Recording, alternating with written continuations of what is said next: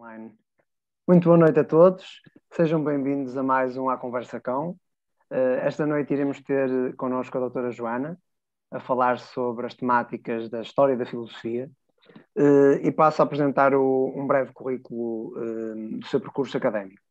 Licenciado em Filosofia pela Universidade Católica Portuguesa em Lisboa, mestre em Gestão de Recursos Humanos pela Universidade Europeia, com uma tese sobre Filosofia Aplicada também mestre de Filosofia para Crianças pela Universidade dos Açores eh, e em 2018 criou um projeto eh, de filocriatividade através do qual dinamiza oficinas de filosofia para jovens e crianças eh, por todo o país. Muito boa noite, Joana, se assim eu posso chamar. Seja bem-vinda. É o meu nome. Seja bem-vinda a um, à Conversa Com. agradecemos a sua presença em nome do grupo nós achamos que tem uma primeira temática para nos apresentar, um pequeno uhum. PPT. Uhum. Uh, deixo à sua disposição.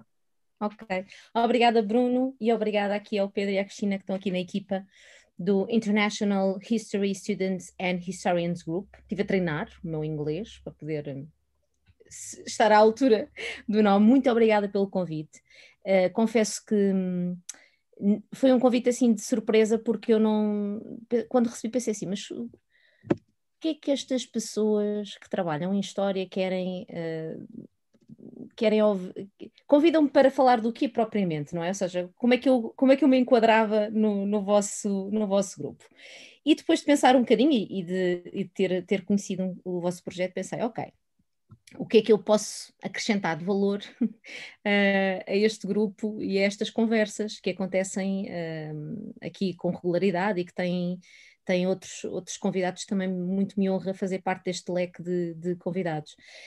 E pensei, ok, vou pensar, vou, vou, vou ver o, o que é que posso trazer ligado à história, eh, porque queria fazer aqui uma ligação com, com, a, própria, com, com a própria história, e parti de, uma, do meu encontro Parti de um desencontro e de um encontro, uh, acho que é mais ou menos assim, assim estou a ser mais fiel, uh, que tive recentemente com, a história da filosofia que hum, até uma determinada altura da minha vida me eram assim desconhecidas. E acho que é uma é um, é um no fundo vou partilhar uh, uma história em que eu conto uh, como é que conheci outras histórias da filosofia que não que não aquelas que hum, que eu conheci na licenciatura e nos meus estudos. Um, portanto, vamos ver, eu, eu chamei, chamei esta comunicação filosofia e as diferentes histórias, não estou em erro. Minha memória às vezes é um bocado má para estas coisas. Mas quis fazer aqui a, a, a brincadeira das diferentes histórias da filosofia da filosofia. Uh, então, o que, é que, o, o que é que eu estrago aqui, o que é que eu vou partilhar? Uh, ao longo do meu percurso académico e em vários momentos, nomeadamente na licenciatura, eu fui, uh, enfim, uh, confrontada ou fui, fui, fui conhecendo nomes da história da filosofia, porque a filosofia é toda ela muito partilhada a partir do conteúdo. eu trabalho na área da filosofia aplicada, que é uma área que um, é uma área relativamente nova, mas ao mesmo tempo muito antiga. Se formos assim às origens da filosofia ou daquilo que nós consideramos as origens da filosofia, com Heraclito e com Sócrates, uh, o grego. Um, portanto, se nós, se nós considerarmos aqui esta, é, é, já muito antiga, mas eu trabalho na filosofia aplicada e na filosofia aplicada nós trabalhamos também conteúdo de filosofia, mas sobretudo a prática da filosofia, ou seja, o filosofar. Mas na licenciatura e no percurso tradicional da academia, nós somos muito mais, é, é, é-nos dado a beber e a conhecer o da filosofia e os nomes que dela fazem parte, ou seja, as pessoas pessoas que, que, que hum, a filosofia não existe sem pessoas, não é? Portanto, as pessoas que contribuíram com o seu pensamento, que fizeram as suas perguntas, que arriscaram as suas respostas, e essa, essa, algumas dessas pessoas que, que fizeram em parte da história da filosofia, também elas próprias escreveram histórias da filosofia. Uh, Lembro-me agora aqui do Bertrand Russell, do Hegel, o Abanhano, que é um, um dos que me acompanhou na, na licenciatura. Uh, mais recentemente conheci a história, uh, conheciam, um, eu às vezes gosto de, gosto de atender ao ciclo de uma nova história da filosofia, não é? Ou seja, um, uma outra proposta do Anthony Kenny, e para mim foi mesmo nova porque eu não conhecia esta perspectiva. Uh, conheci mais recentemente, esta, este é muito recente, do A.C. Grayling, uma história da filosofia, por acaso acho interessante este título porque ele é muito carrega aqui algo, carrega aqui a humildade, que é, é uma história da filosofia, ou seja, é uma proposta de pensar a história da filosofia. Portanto, eu conheci estes nomes todos e ou fui conhecendo alguns destes nomes e fui, fui estudando e, e a, a páginas tantas o, uma das perguntas que, me, que às vezes me fazem é então na história da filosofia onde é que estão as mulheres? E eu durante algum tempo tive alguma dificuldade em responder esta pergunta, no sentido em que eu tinha, uma, tinha algumas memórias de, imaginem, da Simone de Beauvoir, muito associada sempre ao Jean Paul Sartre, um, tinha assim memórias da Santa Teresa d'Ávila, porque eu, eu, eu, tive, tive aulas com o professor, o professor Carlos Silva, ele era muito, partilhava muito na área da filosofia mística, então, tinha assim uma ideia de um ou dois nomes, mas, e não querendo ser injusta para os meus professores, não tinha ideia assim em volume, não é? Ou seja, de quando vêm aqueles aqueles nomes, assim, onde é que andam as mulheres na história da filosofia?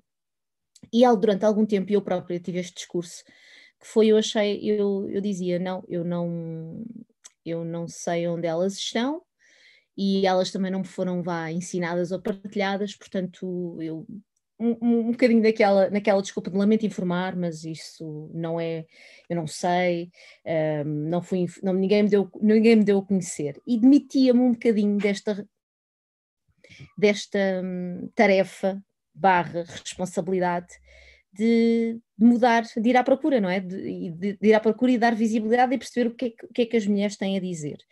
Uh, e, e de facto tive que mudar um bocadinho de ideias, tive que ser um, como como o Wittgenstein, que, que é, um, é um filósofo, é um, um, filósofo homem, que tem o, ele tem uma obra tão, tão diversa em dois momentos da sua vida que nós dizemos que é o primeiro e o segundo Wittgenstein, como se fossem pessoas distintas, mas são, mas são o mesmo.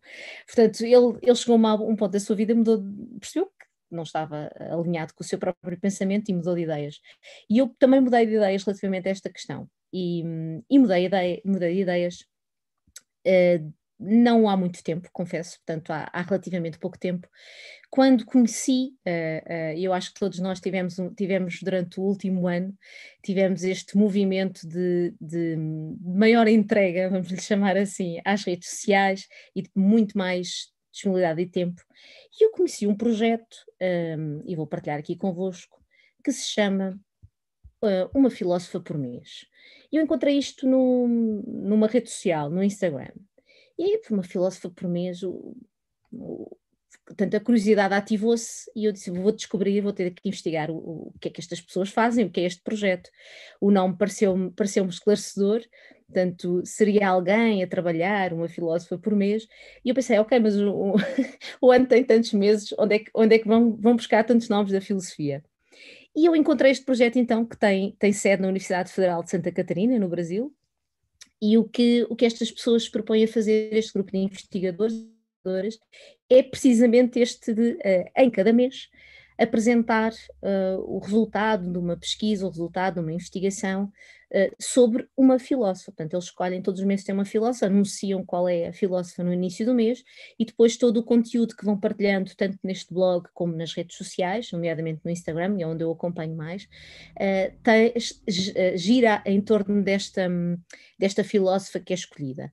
E, e foi para mim foi muito foi assim um, uma revelação perceber, primeiro que havia este projeto, que é um projeto uh, de investigação muito sério e feito com, com, com a intenção de, de, validar fontes, de procurar fontes, validar fontes, traduzir fontes, também é esse, esse trabalho, e depois de compilar esta informação e dar a conhecer, ou seja, tornar visível uh, uh, aquilo que foram as linhas de pensamento e os contributos das, das mulheres na história da filosofia. Isto foi, foi tão revelador para mim que eu descobri uh, que, havia, que havia mulheres um, ehm, na filosofia e não é uma coisa recente, ou seja, já havia, nas, já havia um grupo de pitagóricas uh, que se dedicava ao, ao, ao, pensamento e à redação de documentos na, na, linha filosófica. Portanto, para mim foi completamente, foi como se tivessem mostrado um admirável mundo novo através deste projeto, não é? E através de algo que é muito, enfim, que é, que é muito corriqueiro, que é uma rede social onde aparece um projeto, uma filósofa por mês e nós vamos à procura e depois percebemos que há todo um mundo a acontecer, todo um trabalho a acontecer aqui em torno da, das mulheres filósofas. Um, este, este projeto tem, um, tem como objetivo, como eu disse, difundir as filósofas, ampliar também o acesso às obras, à biografia e, e àquilo que são as fontes onde um, umas em português, outras uh, mais próximo de um, de um texto original, mas dar a conhecer uh, um, esta, estas mulheres que trabalharam e que pensaram filosoficamente ao longo da história. E há aqui também um, um lado de, de, ativismo que eu queria só sublinhar, uh, o ativismo de pedagogia, ou seja, esta ideia de que um, ter um, ter, apresentar conteúdos que também são eles plurais e que são diversos uh, enriquece-nos uh, a todos. E, e, há uma altura, não sei se é aqui, julgo é nesta página, em que o, o, grupo de investigação assume também que um dos objetivos era perceber porque é que havia cada vez menos, isto é um, é um, tem a ver com um contexto muito específico no Brasil, mas havia cada vez menos mulheres a estudar filosofia. Uh, e então uma forma de, será, será que as mulheres não se sentem representadas porque não encontram nomes da filosofia quando vão ler sobre, na, sobre a história da filosofia? Porque não encontram esses nomes nos livros, nos registros? Será que elas sentem que isto não é o lugar para elas? Então acho, acho que esse, esse aspecto de ativismo, de pluralidade, de diversidade, é, é de salientar e foi algo com, com o qual eu me identifiquei muito aqui na, na, ao conhecer o projeto Uma Filósofa por Mês. Isto foi, para mim foi de tal modo revelador uh, que eu, durante o ano passado, na, um, criei uma, uma, digamos que um, um espaço no Instagram também uh, sobre filosofia, que se, chamava, se chama Filosofia ao Vivo, uh, hashtag Filosofia ao Vivo, e o meu objetivo era era partilhar em, de forma não muito, muito demorada, mas em 20, 30 minutos, partilhar com as pessoas num direct no Instagram a história de um filósofo, a, a sua história de vida, porque as pessoas gostam sempre de saber pormenores da vida dos filósofos, ou da vida ou da morte, que eu conheci agora recentemente um livro, que eu aproveito para partilhar, isto parece assim, o momento feira do livro, um, que é um livro dos filósofos mortos em que fala só do autor Simon Critchley, espero estar a dizer bem, mas é sobre. Um, há filósofos que têm mortes muito, enfim, muito caricatas. Aliás, há filósofos que morreram precisamente por serem filósofos, portanto, isto é uma profissão de risco, uh, é uma atividade que pode. Não experimentem isto em casa, não é? É caso para dizer. Um, e é muito interessante perceber que, que, este, que, a, que a morte dos filósofos também provoca esta curiosidade de saber como é que, como é que eles faleceram. Portanto, eu criei a, a, a filosofia ao vivo para dar a conhecer não só os pormenores da vida e da morte dos filósofos, mas também a sua linha de pensamento, escolhendo, imagine, o conceito fundamental ou, ou obra fundamental, também estamos a falar de 20, 30 minutos, portanto, Uh, tenho sempre a noção que são, são momentos com alguma falta de rigor académico, porque eu não, não coloco notas de rodapé, nem faço citações e grandes referências no final, mas passo bibliografia às pessoas, portanto dou-lhes dou as fontes. Mas é um bocadinho, é uma espécie de, de, de um, abrir o apetite para as pessoas conhecerem uh, quem são os filósofos e as filósofas e, sobretudo, tento sempre fazer a ligação entre a linha de pensamento dessa pessoa e a vida, ou seja, o que é que eu posso aplicar, o que é que eu posso trazer para a vida. E, e, neste, neste projeto da, da, da, filosofia ao vivo eu fiz questão então de, uh, de também de, de partilhar eh, um, de partilhar uh, algumas das mulheres filósofas que fui descobrindo. E, e, isto fez com que eu realmente mudasse um bocadinho a minha a minha, a minha postura perante, perante aquilo que era o papel das mulheres na história da filosofia e que eu também me sentisse um bocadinho alerta para ir procurar outras histórias da filosofia. E isto não tem, isto vai um bocadinho além do, da questão das mulheres, uh, do, do, papel das mulheres na filosofia, mas também procurar outras linhas de pensamento. Nós, por norma, dizemos assim um bocadinho de uma forma ligeira, ou, ou também repetimos aquilo que, que estamos habituados a ouvir, que a filosofia nasceu na Grécia, como eu dizia, as origens da filosofia, nós apontamos para a Grécia, apontamos ali para Tales de Mileto, apontamos depois para Heraclito e depois há ali uma espécie de pico com o nosso Sócrates que, que nunca escreveu nada, uh, mas que teve um papel fundamental na, no pensamento de Platão e de Aristóteles e das pessoas que lhe seguiram, e nós apontamos para, essa, para esse momento como se nada tivesse acontecido até ali.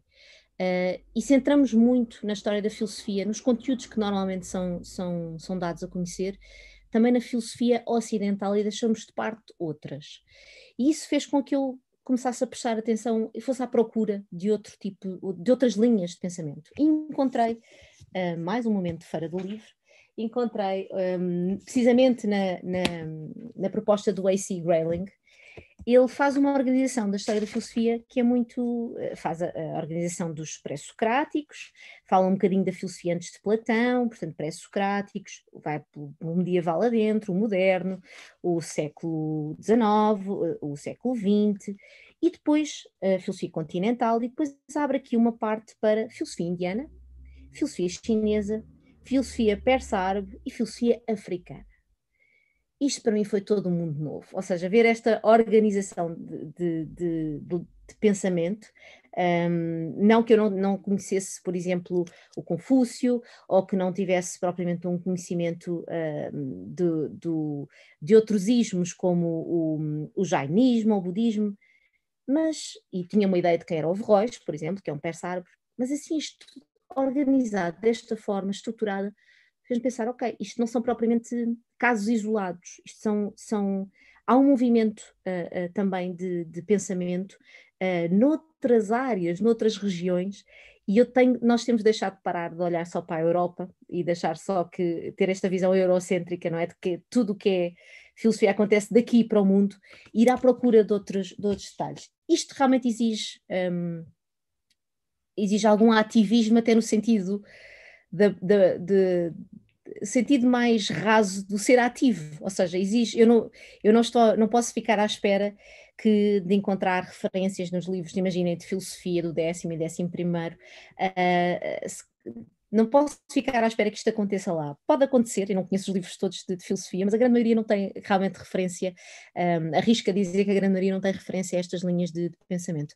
E então através de uma colega uh, da filosofia que trabalha no Brasil, no Rio de Janeiro, a Lara Saião, conheci este livro, que tem uma capa lindíssima, devo dizer, uh, das, das, filosofias africanas. E já estou a seguir pessoas nas redes sociais que estão a trabalhar nesta altura, eh, neste momento, portanto, em, em, é, é esta possibilidade de nós podermos, neste momento, à distância de um clique, estarmos em contato com pessoas que estão a trabalhar esta área de conhecimento.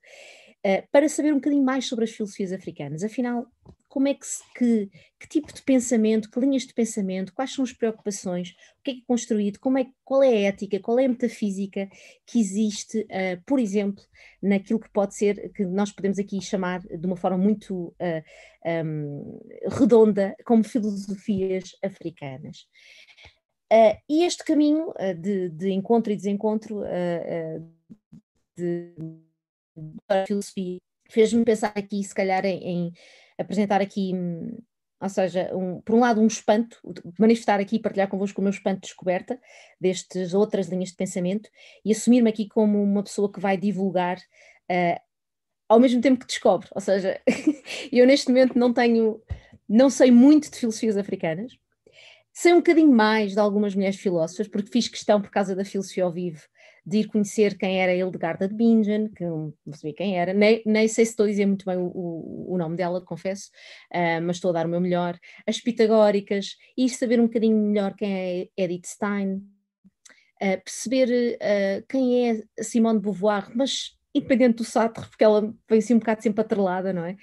E, e, e, conheci uma filósofa que para mim era um bocadinho distante também, não tinha assim grandes referências, Ana Arendt, uh, que é uma das filósofas preferidas de um, de um amigo meu, uh, de um amigo da, da filosofia. Uh, amigo meu é sempre uma redundância, mas eu acho que é sempre carinhoso também ao mesmo tempo, que é para reforçar a ideia que ele é, também de certa forma me pertence um bocadinho, que é o Vitor Lima, que é um, um colega também do do Brasil tem um projeto que eu vos recomendo vivamente a conhecer, que é muito provocador no nome, chama-se Isto Não é Filosofia. Portanto, é, é, suficiente, só o nome é suficientemente provocador para vocês darem uma oportunidade, cada um de vós dar uma oportunidade de ir conhecer. E o Vitor deu-me a conhecer a Ana Arendt, para mim era, era, era assim. Era assim uma filósofa que eu desconhecia, é, é muito curioso porque ela, ela própria um, se mantém um bocadinho distante desta figura de ser filósofa, ela não se assumia como filósofa, portanto há aqui, há aqui toda uma, uma vida que é interessante conhecer e um trabalho que é interessante conhecer.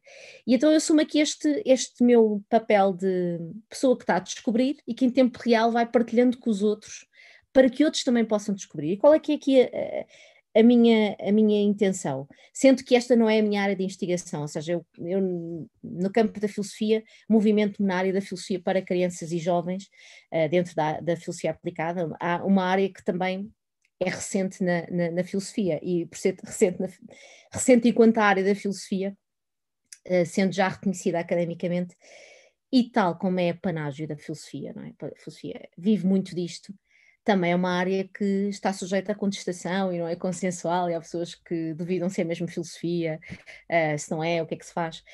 Um, mas não sendo esta a minha área, a área de investigação, eu quero, quero trazer estas, estas pessoas, porque na filosofia aplicada eu trabalho com conteúdos da filosofia, portanto, eu trabalho com com a história da filosofia. Eu trago as pessoas que fizeram parte da, da, da, da história da filosofia para pensar, uh, seja numa oficina de filosofia com crianças, com jovens. Uh, portanto, eu convido-os a pensar. E eu acho que, é, para mim, é, é, importante neste momento uh, trazer essa diversidade para, para as minhas oficinas. Um, portanto, não pretendo assim conhecê-las a todas com, com profundidade, mas uh, faço questão de, de, ir chamando e dando aqui algumas notas. Arrisco aqui, hum, e isto é, uma, é um pensamento que me, que me surgiu quando estava a pensar na, na, nesta minha, na minha fala e na minha partilha aqui, um, que esta, esta nova área da filosofia um, para crianças, eu chamo-lhe nova porque ela surge assim de uma forma estruturada, uh, enquanto proposta de trabalho na área da educação em 1970 por aí, por lá, pelas mãos de Matthew Lipman e Anne Sharp, e, e, agora é, já, já está presente na academia, portanto já há muitos cursos, inclusive em Portugal, eu fiz um, um mestrado na Universidade dos Açores, estou a dar aulas numa pós-graduação na Universidade Católica de Filosofia para Crianças e Jovens, portanto a academia abriu as portas para, e eu tenho conhecido o trabalho de pessoas que, que, que, que estão nesta área também, e que me levam a pensar se se nós estaremos a construir uma filosofia da infância, ou seja, se, se fará parte e, e, e, o que é que vai fazer parte também da história. Nós estamos agora a construir isto, estamos a, a é, é, é, como estamos aqui, não é? Estamos em tempo real, em, em live, a construir isto, e que filosofia da infância uh, uh, surge aqui, ou seja, o que, é que, o que é que as crianças qual é o seu olhar, qual é o seu contributo, qual é o seu pensamento, porque elas pensam, elas têm uma forma de pensar o mundo, uh, e o que é que elas, o que é que a filosofia, o que é que é a infância, o que é que a criança traz para fazer com que a filosofia também se pense ela própria, não é? Se, se volta a pensar. E nesse sentido eu partilho convosco, uh, primeiro uma, uma provocação do David Shapiro, um, um, livro que se chama Plato Was Wrong, porque o, Pla o, Platão não, não, não era propriamente, não defendia propriamente que, que a filosofia pudesse ser, um, ser praticada desde muito cedo. Um, na República ele diz que as pessoas não deviam estudar a filosofia uh, até aos 30, até aos, aos 30 anos, portanto era uma coisa muito, era uma coisa já exigia uma, uma grande maturidade e na filosofia para crianças nós somos uns rebeldes relativamente ao Platão e dizemos, amigo, obrigada, és fundamental, nós temos-te muito respeito, mas nesta parte aqui nós não concordamos, não é? É bom, é bom não concordar com as pessoas que nós admiramos, acho que isso é muito, é muito importante como prática de vida, não tem só a ver com, com a filosofia.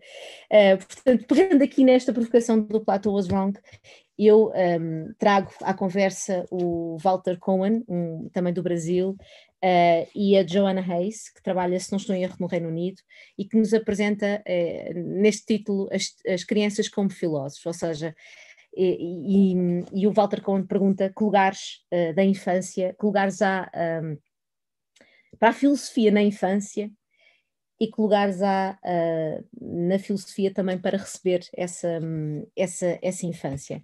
Uh, e trago aqui esta provocação para pensarmos então que história da filosofia é que estamos a contribuir, um, a que estamos a construir, aliás, uh, onde um, mulheres, pensamento africano, pensamento chinês, pensamento ocidental, o pensamento continental, todo, todo tipo de pensamento uh, poderá fazer parte. Poderá ter algo a dizer, e com isto volto a dizer, ou repito, não temos de concordar, não temos que aceitar uh, o pensamento, uh, um, ou seja, concordar imediatamente com o pensamento de alguém só porque ele é, é uma mulher, ou porque é uma criança, ou porque é um, ou porque é um homem, ou porque é deste ponto do, do, do planeta. Temos que sim trabalhar com o pensamento e afinar o nosso pensamento crítico e criativo, mas no, no que me diz respeito à, à, à, minha área de trabalho, à filosofia aplicada, uh, e que trabalha também com o conteúdo da filosofia, uh, é quanto a mim importante que haja esta visibilidade, que haja, que haja esta consciência de que há outras histórias da filosofia, para lá daquela história da filosofia que nós conhecemos. Que há sempre esta oportunidade, eu acho que a história tem esse. Eu vejo a história como um organismo vivo, com algo, algo que não está. Um, não está fechado, mesmo a história, a história que nós conhecemos agora, havendo uma descoberta, havendo um novo olhar, havendo outra investigação, permite-nos ver coisas que nós não tínhamos visto e pode-nos fazer, lá está, pôr em causa não é? Então nós estaríamos, não tínhamos dados para uh, afirmar isto, agora já temos, um, não, tínhamos, não tínhamos investigado estas fontes, agora já investigamos, portanto voltar uh, a pensar e voltar um, um bocadinho, a, não a criar história, mas a recriá-la com outros dados, com outros olhares e, e tendo pelo menos aqui esta... Uh, esta consciência de que há mais para lá daquilo que, que, podemos saber até agora, porque há pessoas neste momento a fazer esse trabalho, é, é de facto a mensagem que eu queria aqui trazer, que é, um, assim em termos de filosofia aplicada, é, é a abertura e disponibilidade para conhecer o mesmo, mas de forma diferente, ou seja, contemplar outras linhas de pensamento naquilo que é a filosofia, dar visibilidade, dar essa oportunidade, porque hum, esta questão, por exemplo, das, das mulheres na história da filosofia ou da filosofia africana, da filosofia chinesa, não é só uma questão de dizer vamos incluir toda a gente só porque sim, porque temos de incluir. E uh, é uma questão mesmo de valorizar este pensamento, porque há trabalho de pensamento feito. Portanto, é colocar, digamos que, uh, na, eu tenho uma régua uh, que tem, eu, eu chamo-lhe a régua filosófica, que tem as linhas de pensamento. Pronto, isto é só um exemplo daquilo, não é? Isto não é uma régua, digamos que não é a régua ilustrativa da história da filosofia, mas ela é muito, eu achei curiosa, porque ela tem uh, linhas de pensamento e começa com o Tales Mileto, tem o Confúcio, Sócrates, Platão, Aristóteles, São Tomás de Aquino, Francis Bacon, Thomas Hobbes, René Descartes, não ouvimos mulher nenhuma. Voltaire, Rousseau, Diderot, Kant, famosíssimo Kant, Hegel, Schopenhauer, Kierkegaard, Nietzsche, Freud e Sartre. A ideia é, eu não tenho que concordar com, as, com, a, com aquilo que as várias mulheres filósofas dizem, mas tenho pelo menos que fazer com que elas passem a constar e permitam-me aqui o simbolismo numa régua como esta, não é? Que o seu nome seja conhecido, nem que seja para eu dizer não concordo com esta pessoa por isto e aquilo, ou olha, esta ideia uh, uh, teve, teve um efeito prático aqui, ou, um, ehm, sim senhor, é uma ideia com a qual eu posso trabalhar e posso levar para a minha vida. Portanto, a minha, meu, de uma forma muito, muito simples, uh, eh, um, ehm, a ideia aqui é realmente assumir para já a minha mudança de ideias, aquela minha primeira demissão de não, não sei, não, um bocado não sei, não me deram a conhecer, não, não é a minha área. Portanto, este assumir que mudei de ideias, Uh, assumir também que estou, estou a incluir uh, mulheres na, na, na minha vá, na minha lista de filósofos preferidos, já tenho filósofas preferidas, ou pelo menos, e isto preferido não quer dizer que eu concordo em absoluto, mas que de facto me movimentam a pensar, um, e que é, é, importante esta, esta prática de disponibilidade de, de, de quem está na filosofia, e permitam-me aqui dizer, quem está na história, para fazer este, aquilo que eu chamo voltar a pensar, não é? Nós, por vezes, somos muito, talvez por uma questão de economia de tempo ou, ou de prioridades na nossa vida, uh, achamos que voltar a pensar nas coisas que já pensámos é às vezes um bocadinho perda de tempo, não é? Porque eu já pensei sobre isso.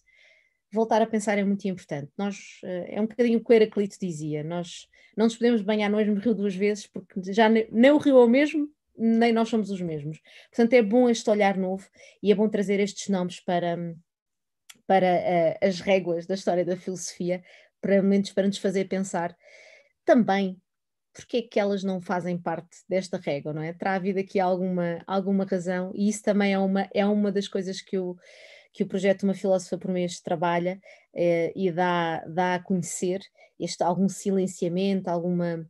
É uma, uma coisa curiosa que a Janine Sattler partilhou comigo numa live que fez no, no Instagram, que, que ela disse: um, às vezes, quando havia dúvidas, uh, quando se estava a fazer a recolha das fontes e havia dúvidas se aquele nome era de um homem ou de uma mulher, arriscava-se que era de um homem, porque achava-se que as mulheres não tinham, que, que não tinham esse lugar, não é? De, de fala na, na, filosofia.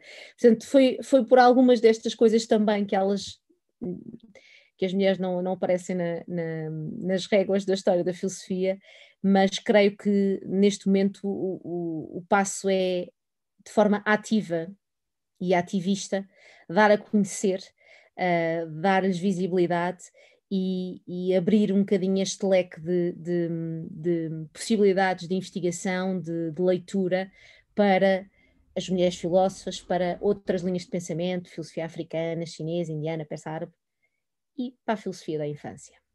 E pronto, são estes os meus, o meu contributo e agora está aberta a conversa, porque isto é a conversa com, portanto, venha ela. Eh, considero muito interessante tudo hum. o que expôs. E, uh, aplicando uma lógica cartesiana, hum. está a ver essa própria deconstrução e o próprio Brasil é muito forte, mesmo agora com os movimentos transfeministas, uhum. que agora se está a, o Brasil está a trazer estas ideias de é. desconstrução social uhum. e é muito interessante. Um, qual é que considera neste momento que, a nível de análise histórico-conceptual, a hum. teoria pós-crítica que se poderia aplicar de autor, de filósofo, que neste momento está a desconstruir hum. mais algumas ideias preconcebidas na filosofia, ou que seja mais contemporâneo, que, que tente neste momento uh, desconstruir essas próprias ideias que tínhamos.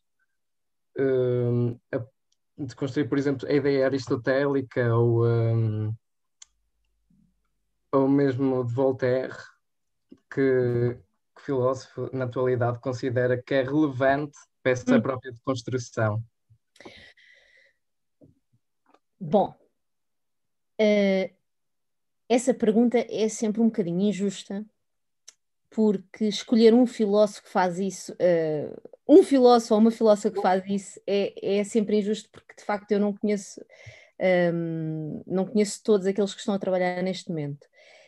Aquilo que eu, que eu considero mais importante, mais, ou tão importante quanto os filósofos que estão neste momento a trabalhar na academia, e o, por exemplo, o A.C. Grayling, que eu partilhei há bocadinho, é uma pessoa que está viva, viva e de boa saúde ainda a trabalhar, um, portanto, a pensar e a refletir e, e, construir esta, esta uma história da filosofia. Portanto, e é, e é fundamental, quanto a mim, que, que na academia haja este trabalho, ou seja, que haja este trabalho de voltar a pensar, de propor histórias da filosofia, de, de, de dar, de investigar nomes que não, não fazem parte propriamente dos conteúdos. Mas tão ou mais importante do que isso, quanto a mim, é, é dar a beber a filosofia às pessoas que não têm essa bagagem académica. E, é, e é, eu sei que estou a ser hum, enviesada no meu discurso, porque eu defendo eu defendo a, a filosofia aplicada, não é? Portanto, uh, tenho esta defendo que a filosofia é um verbo, como diz o Vitor Lima, ou seja, não é mais do que tudo é um é um, é um filosofar. Um, e, e esse, esse filosofar pode esse filosofar pode ser, pode ser levado a cabo por qualquer um de nós que aqui está, com ou sem bagagem um, académica da filosofia. Uh, e este filosofar é não só pôr em prática ferramentas mais de pensamento crítico ou pensamento criativo, uh, ferramentas muito específicas como identificar um problema, colocar o problema, conceptualizar, um, uh, portanto, explorar o, o, problema, apresentar uma ideia, uh, fundamentar uh, uma ideia, imaginar possibilidades, todo esse trabalho, esse trabalho pode ser feito por qualquer pessoa que não tem realmente bagagem na história da filosofia, mas também pode ser feito com a ajuda dos filósofos. Portanto, eu nesse, nesse aspecto, isso é que estou, um bocado, estou de certa forma a fugir à, à, à pergunta, porque não, não, Uh, não, não, estou, não estou a nomear um filósofo, um, ehm, mas posso dizer que, que, que eu acho, há, há, muitos nomes que eu agora estou a ler, pessoas que estão a trabalhar neste momento. Estou a olhar ali para um livro que comprei recentemente, que me chegou do Brasil, como estávamos a falar. O Brasil é, é um. O Brasil é um mundo. Uh, é um mundo. E é muito bom uh, saber que há tanta e boa investigação uh, a acontecer no Brasil e muita. Um, muita diversidade, muita pluralidade, é, isso é muito rico. Mas estou a olhar ali para um livro do Daniel Gomes de Carvalho que se chama Filosofia para Mortais, em que, é, em que a proposta é pensar temas da filosofia e trazer, um, trazer filósofos à, à conversa, mostrando como é que permita uma expressão, o comum do mortal pode filosofar com esses conteúdos. Portanto, trabalhos como o Daniel, o, trabalho que o Daniel Gomes de Carvalho faz, o Vitor Lima, um, há um, aqui mesmo ao lado, o José Barrientos Rastrojo, foi, foi meu orientador no, no mestrado de recursos humanos, um, tem um trabalho fantástico de filosofia nas prisões, ou seja, ele leva a filosofia, uh, ele, ele faz com que os, uh, possibilita aos presos o, a prática de um pensamento livre, não é? Ou seja, isto é, é, é muito interessante e essas pessoas se calhar estão a pensar a história da filosofia de uma forma que um académico pode não estar a pensar, porque tem um contexto específico, tem uma, uma forma de ver as coisas, um, um agarram os conteúdos de uma maneira, tem uma experiência, uh, porque o Barrientos defende precisamente a filosofia experiencial, portanto é uma experiência que eu não tenho, que, nós não temos, que um académico não tem. Portanto, eu acho que a pessoa que poderá fazer isso melhor é aquela que estiver disponível para o fazer. Uh, nem todos vão fazer artigos para as revistas sobre isso, um, e muitos, muitos destes, destes exemplos que eu vos estou a dar aqui, o que fazem é precisamente abrir espaços de diálogo, como este que nós estamos a abrir agora, não é? E permitam-me aqui toda uma falta de humildade, mas eu também me incluo nessas pessoas da filosofia que, que põem isso em prática, ou seja, que repensam a história da filosofia e que dão a conhecer. Um, e sobretudo por uma há, uma algo que eu acho que é importante neste, neste, neste nesta minha fuga à pergunta uh, que encaminha para a possibilidade de qualquer um de nós fazer isso, que é não só fazer isso no, no sentido mais solitário do trabalho, porque o trabalho da filosofia, uh, vou pegar, o Sócrates era uma pessoa que, que nunca nada, nada escreveu, e que hum, passeava pelas ruas de Atenas a fazer perguntas às pessoas e a dialogar com elas, não é? E eu acho que é importante nós, nós temos esta postura, como o Daniel tem, o Vitor Lima, o José Barrientos, que é criar espaços de diálogo. Uh, uh, ou seja, não só fazer este trabalho solitário, que é sempre solitário, não é? Da leitura do texto, do, de, de, de, investigação, faz parte do trabalho académico, mas depois abrir as portas para dialogar com, com, com outros e partilhar. E isso é uma, é um, permitam-me aqui dizer que também o, o papel das, por exemplo, das redes sociais, uh, nesse aspecto, com todo o ruído que elas possam ter, também é muito importante porque nos aproxima muito, por exemplo, deste projeto Uma Filósofa por Mês. Uh, foi assim que eu te conheci o Isto Não é Filosofia, foi assim que eu, possivelmente que vocês me encontraram. Uh, portanto, é muito bom haver esta possibilidade de diálogo. Portanto, não vou escolher um filósofo, vou super fugir à pergunta, mas assumidamente, e vou arriscar aqui dizer que é a pessoa, uh, o melhor filósofo é aquele que estiver disponível para fazer isso em diálogo com os outros. Eu acho que essa, para mim, é, é o mais importante. O diálogo é fundamental. Que tal? Fugi com o estilo ou, ou foi muito mal? Pronto, pelo menos que haja algum estilo nisto. Sim, acho, acho que fugiu bem à questão. Ok, boa. E, e, também vai de acordo com o que já tinhas dito no Malucos de Beleza, que a, filosofia é para ser falada e praticada. Sim, é uma prática. Um, eu eu fiz a licenciatura em Filosofia e quando, quando estava a estudar Filosofia na licenciatura não, não conhecia esta área da Filosofia aplicada, portanto eu, foi uma coisa que eu conheci mais tarde. Uh, e, e desde então uh, não tenho parado não só de investigar, mas de a praticar no sentido em que, vamos imaginar, abro um curso de pensamento crítico, por exemplo, o Vitor Lima fez um curso de pensamento crítico, eu vou o Tomás Magalhães Carneiro, que trabalha no Porto, faz um curso de pensamento de filosofia, eu vou. Porquê? Porque eu preciso de treinar. E, eu, e, e é, uma, é uma. É algo que eu repito, parece um papagaio, eu sei, estou sempre a dizer isto. Mas é importante este, esta prática do diálogo, porque o diálogo abre-nos para coisas que nós não, enfim, que nós sozinhos às vezes não vemos. E quando estamos a falar uns com os outros e a dialogar, temos a oportunidade de pensar sobre as ideias uns dos outros, e isso para mim é fundamental, não é? Não fico só na, Uh, uh, na minha concha uh, com os meus lindos pensamentos emoldurados e por aí fora, portanto estou, estou a, a disponibilizar-me para os outros. Portanto, para mim é fundamental a prática, até porque nesta área da filosofia aplicada não basta só o conteúdo, ou seja, conhecer os filósofos, saber as suas linhas de pensamento, ter estes instrumentos de, de pensamento conceptual, do pensamento crítico, da lógica, saber o que é um argumento, saber o que é uma falácia, ter a ideia do que é que é a criatividade e aplicar ferramentas de criatividade. Eu posso saber, eu posso saber isso, mas se eu não praticar, é, eu vou é, há, um, há, um, esquecimento, ou seja, é, há, um, há um enferrujar do pensamento.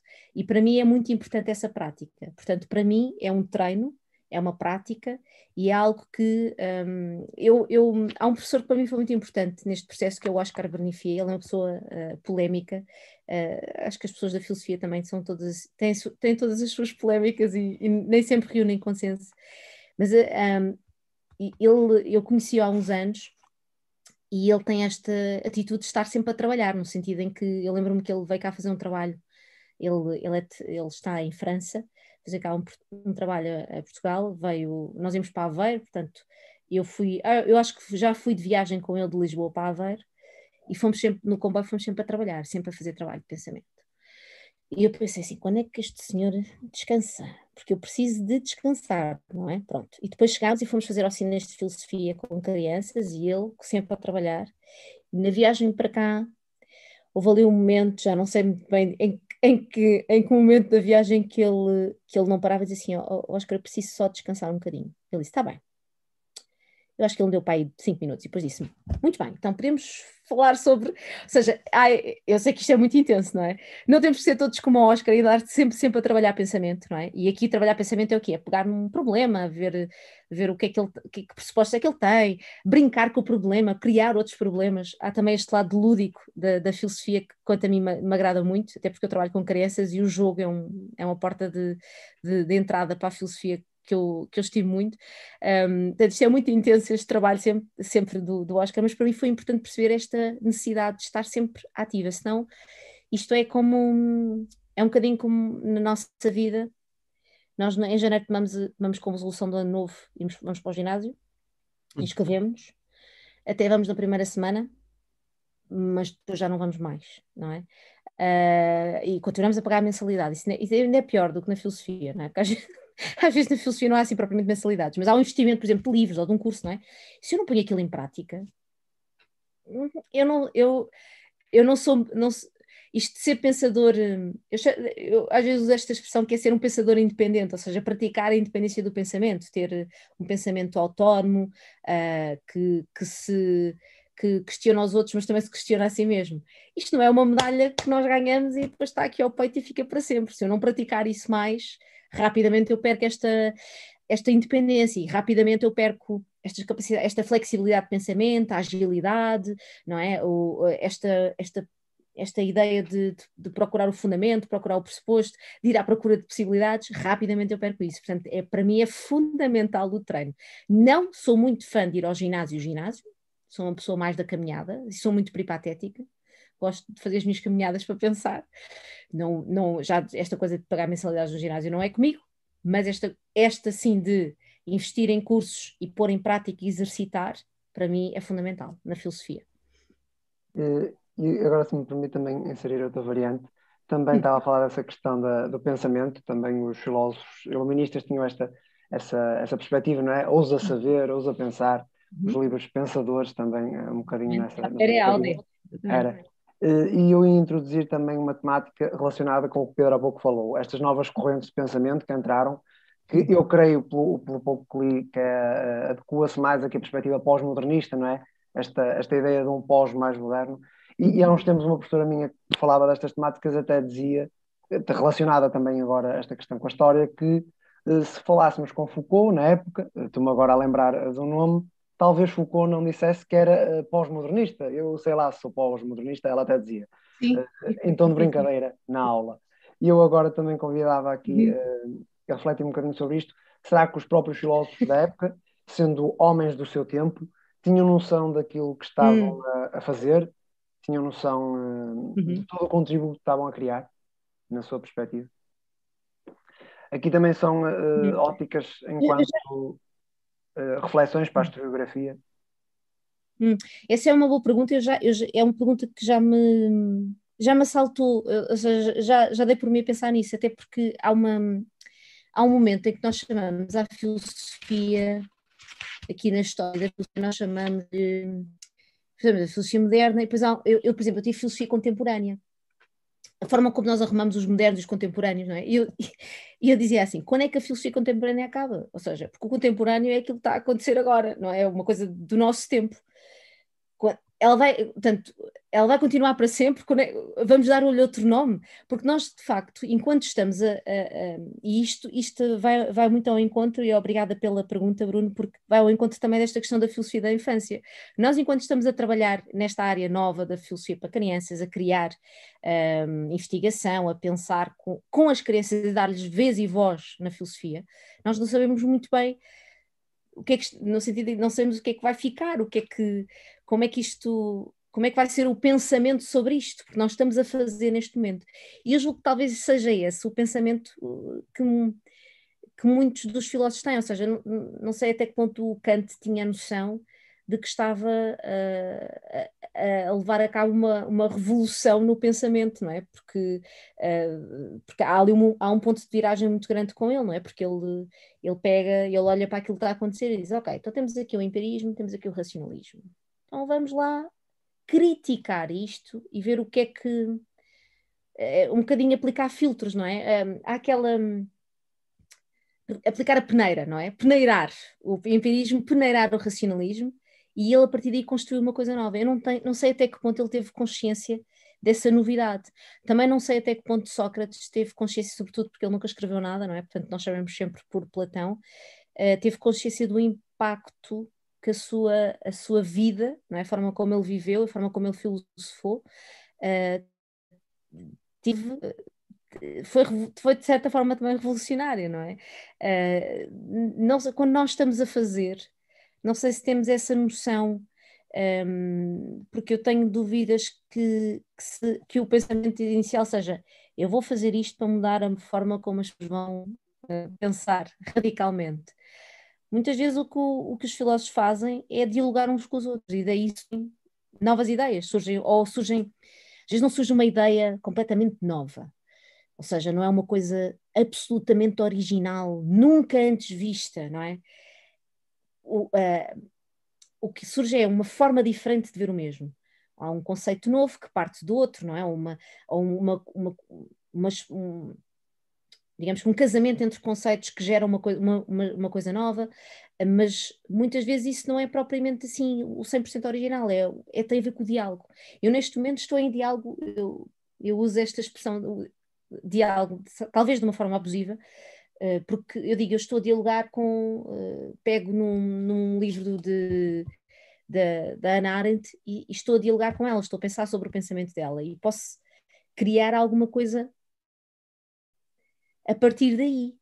Uh, mas até que ponto, mas eu não tenho aquela atitude, agora vou criar uma coisa absolutamente nova a partir daquilo que a Ana Arendt disse. Ou completamente desligado. Tenho, tenho algumas dúvidas. Acho que nós não temos bem essa noção do, do acho vou, vou, vou, usar uma expressão muito simples, acho que os filósofos estão só a pensar. Uh, e depois aquilo que, que, que, fica não é, da sua obra uh, é, outra, é outra história. não é outra história.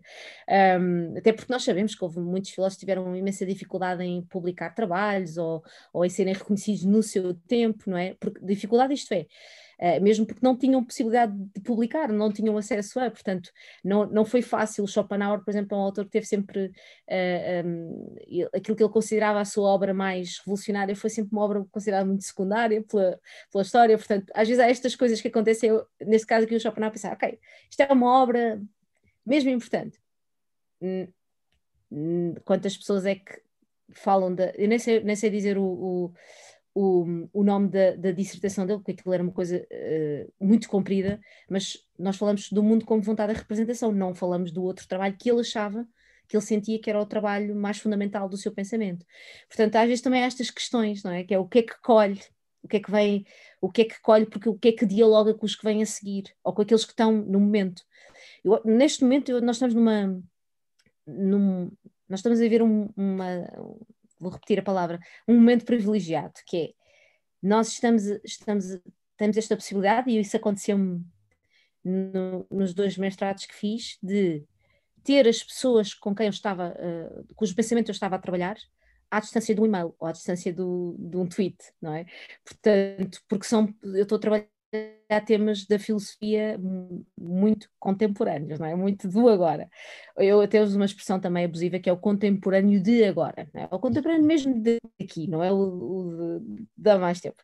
Um, nós temos esta possibilidade de estar em diálogo em tempo real com as pessoas. Eu lembro-me de, de quando fiz a, a, parte de recursos humanos, há, investigadores, dos quais eu tenho aqui livros, uh, que, que têm o e-mail no livro, portanto eu entrava, entrava em contato e dizia, olha, será que me pode facultar este artigo, ou será que me pode facultar este artigo, ou que me pode dar uma ajuda, e as pessoas estão disponíveis para isso, estão disponíveis para esse diálogo, portanto nós temos este, eu digo que às vezes pode ser confuso porque parece que não sabemos muito bem o que é que vai... Um, há, há, demasiada, parece que há demasiada informação e há demasiadas coisas a acontecer, nós temos que escolher muito bem uh, pelo menos eu tive essa dificuldade na investigação que fiz, é escolher o que é que, sobre o, circunscrever, não é? a minha investigação e parar de ler artigos, não é? Que isso era uma dor, que é, agora não leio mais. Agora não vou, não, é, é uma dor porque há muita coisa a, a ser pensada uh, e a ser produzida e ainda bem que há. Portanto, nós temos de ter só este, este controle de, de quantidade não é? De não nos deixarmos também engolir pela quantidade de, daquilo que existe neste momento, mas temos esta possibilidade de ter as pessoas que estão a trabalhar na área à, à mão de semear, e eu acho que isso é uma oportunidade de algo nunca antes eh, vivida, não é? Ou seja, temos aqui as pessoas mesmo à distância, não temos que escrever, escrever cartas, demoram imenso tempo, podemos Uh, sei lá, eu, eu ligo-me no Zoom com o Vitor Lima e de repente estamos a, a, a, filosofar, não é? Ou seja, estamos a trabalhar sobre pensamento e a partilhar uh, e estamos a construir coisas ao mesmo tempo. Eu acho que esse é um, é um privilégio e é um momento que, que devemos mesmo de, de estimar e, e, tentar tirar, tirar o máximo de, de partido para sobretudo para promover o diálogo, para mim. Eu sei que me estou a repetir, mas eu vou, as vezes todas que puder, vou falar em diálogo, em treino, em prática, uh, tudo relacionado com a vida. Uh, se calhar há necessidade da criação de espaços como cafés, como havia uh, para o próprio diálogo e uh, uhum. filosofar nos próprios cafés, uhum. como se fazia antigamente. Há, uma, na... há uns, há um, desculpa, o, o, Zoom frisou um bocadinho, mas já, já regularizou. Um, os cafés filosóficos são uma, uma atividade que também colheu uh, adeptos aí nos 1980, 1990, começou, começaram a ressurgir. Digo ressurgir porque eu acho que se calhar no tempo do, Sócrates fazia isso, não é? Que era andar, nesse, ele não precisava de um café, ele só precisava de existir num, num espaço para fazer isso mas, hum, mas acho, acho que uh, esta, esta ideia de debater, de dialogar, uh, foi, foi muito animada nesta altura, uh, 1980, nomeadamente em França, houve um movimento de cafés filosóficos, e esse é uma, é um, para mim é um, é um dos ambientes mais mais um dos ambientes ricos onde, onde realmente nós podemos trazer esse diálogo entre pessoas, entre pares, ou seja, entre pessoas como, que trabalham e que investigam na área de filosofia, mas também e sobretudo abrindo para as pessoas que não sabem, não sabem os conteúdos, porque não têm de saber, não é? Esta questão não têm de saber, mas que têm curiosidade, não é? E que estão disponíveis para dialogar, para fazer perguntas, para arriscar respostas, para aprender alguma coisa, para, para mudar de ideias. Uh, ou seja, há toda uma série de coisas que acontecem no diálogo. Um diálogo é uma coisa fantástica porque é uma coisa absolutamente nova. Nós, nós cada vez que nos juntamos para dialogar, mesmo que seja com uma pessoa com quem já temos prática de diálogo, estamos sempre, é sempre um, um, um, momento novo que está, está, a acontecer e nós não sabemos. Um, eu, eu faço, faço, faço também cafés filosóficos e a estrutura, a estrutura do café filosófico, na, na forma como eu pratico, é muito prática, é? como devem imaginar. Portanto, há uma, há uma pergunta ou um problema de partida, depois há uma proposta de exercício, mas eu digo às pessoas, eu sei como é que começa o café filosófico, porque eu levo uma pergunta ou levo um problema, não é?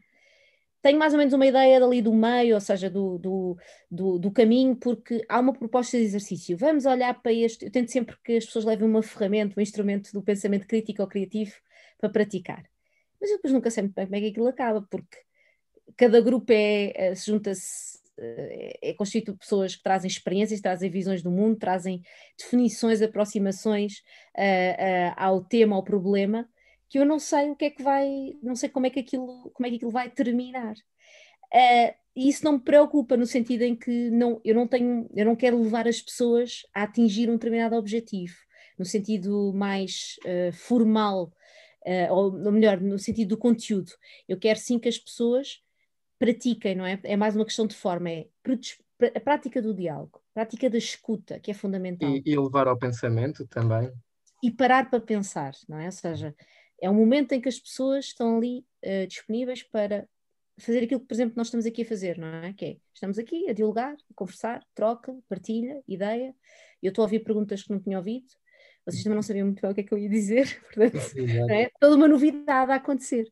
Uh, e nós, não, nós tínhamos uma ideia de como é que isto ia começar, mas não sabemos onde é que isto nos vai levar. Mas estamos disponíveis para escutar, não é? Ou seja, um, ehm, de tal forma que eu, eu não fugi à pergunta sem dizer que ia fugir à pergunta. Eu, assim que ouvi a pergunta, disse: Eu vou fugir a esta pergunta.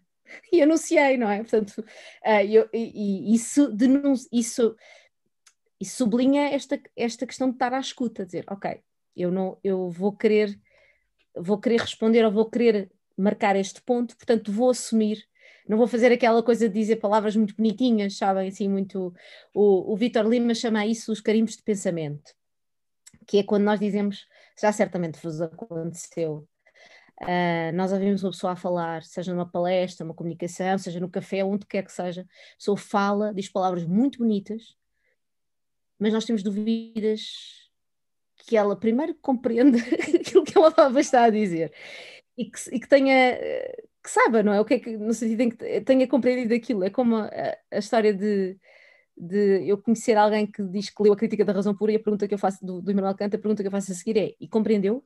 Porque, porque eu já li partes, já li parte, não li toda, li partes.